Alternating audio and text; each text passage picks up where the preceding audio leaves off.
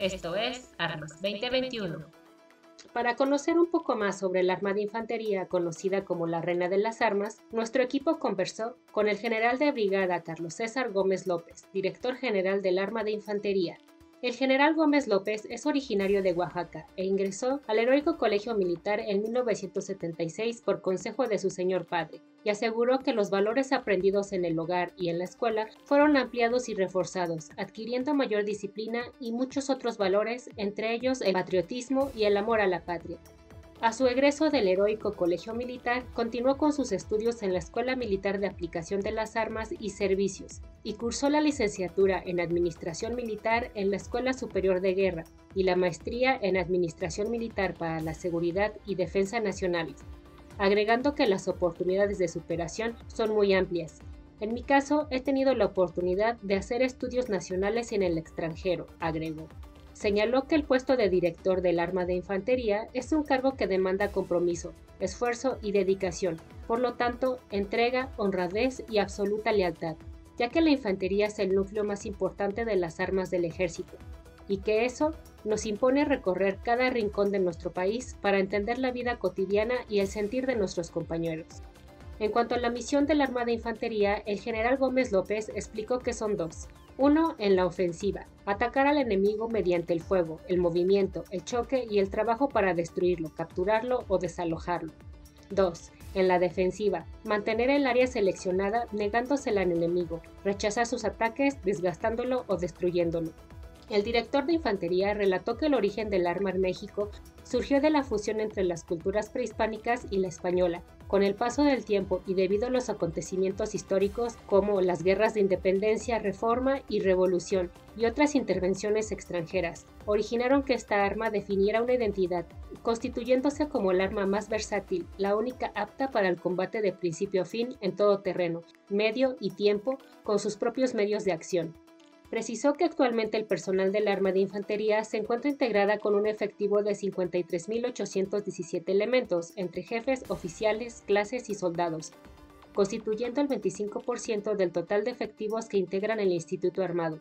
El general Gómez López aclaró que actualmente no se tiene la participación de las mujeres encuadradas en el arma de infantería. No obstante, señaló que esta dirección general reconoce la factibilidad de la presencia y la participación de la mujer en el arma de infantería, reconociendo sus capacidades y aptitudes en el trabajo, rompiendo con cualquier estereotipo que restrinja su desarrollo profesional.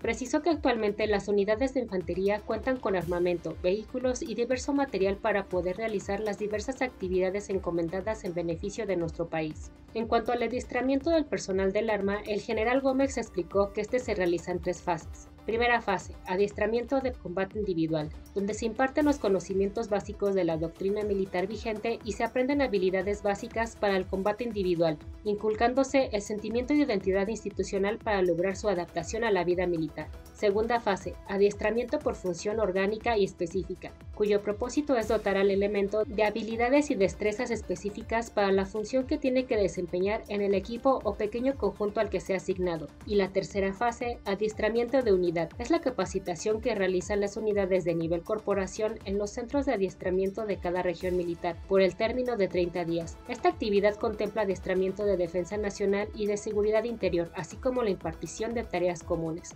Posteriormente, el director del arma de infantería aseguró que existe intercambio de adiestramiento con otros países y que esta arma apoya todo esfuerzo que se realice para la pacificación del país, garantizando el pleno respeto y promoción de los derechos humanos de las personas. Históricamente, el personal de infantería ha apoyado a la población en las fases de auxilio, prevención y recuperación en las diferentes tareas que demandan la aplicación del plan DN3E, Todas estas acciones destinadas primordialmente a salvaguardar la vida de las personas, sus bienes y garantizar su seguridad. Explicó que el exhorto de infantería Arma de Infantería, Unión y Fortaleza por México significa fomentar no solo conocimientos y tecnología, sino también valores como la unión, que manifiesta la armonía de las voluntades para concurrir al mismo objetivo. El director del Arma de Infantería resaltó que necesitamos preservar la herencia histórica de honor y lealtad de nuestros antepasados, que con su propia vida lograron formar el ejército de hoy, para concluir, el general Gómez envió un mensaje a sus compañeros infantes. La transformación permanente del país traerá consigo nuevos desafíos y solo con el trabajo conjunto y bajo un adiestramiento constante podremos alcanzar el éxito. Como infantes estamos preparados y dispuestos a mantener la firmeza de la legalidad, aun cuando existan individuos que intenten causarnos daño. Estamos seguros que siempre tendremos el respaldo de alguien que nos reforzará en cualquier circunstancia, sin importar el peligro que nos persiga. También hizo un profundo reconocimiento a los integrantes de esta arma, que en cumplimiento de su deber ofrendaron su vida a la patria, otorgándole el máximo sacrificio, con la única idea de salvaguardar los intereses de la nación. Mi más sincero pésame a sus padres, hermanos, esposas e hijos. Tengan la certeza de que su sacrificio no ha sido en vano. Por tal razón, tengamos la convicción de redoblar nuestros esfuerzos para que la infantería continúe siendo el elemento decisivo en el combate de todas las guerras. Esto fue Armas 2021. Puedes conocer más detalles de esta entrevista en nuestra revista impresa o en nuestra página internet www.editorialgea.com.mx. Mi nombre es Lía Danés y continuamos en línea. Armas 2021, por la confraternidad de los ejércitos y pueblos del mundo.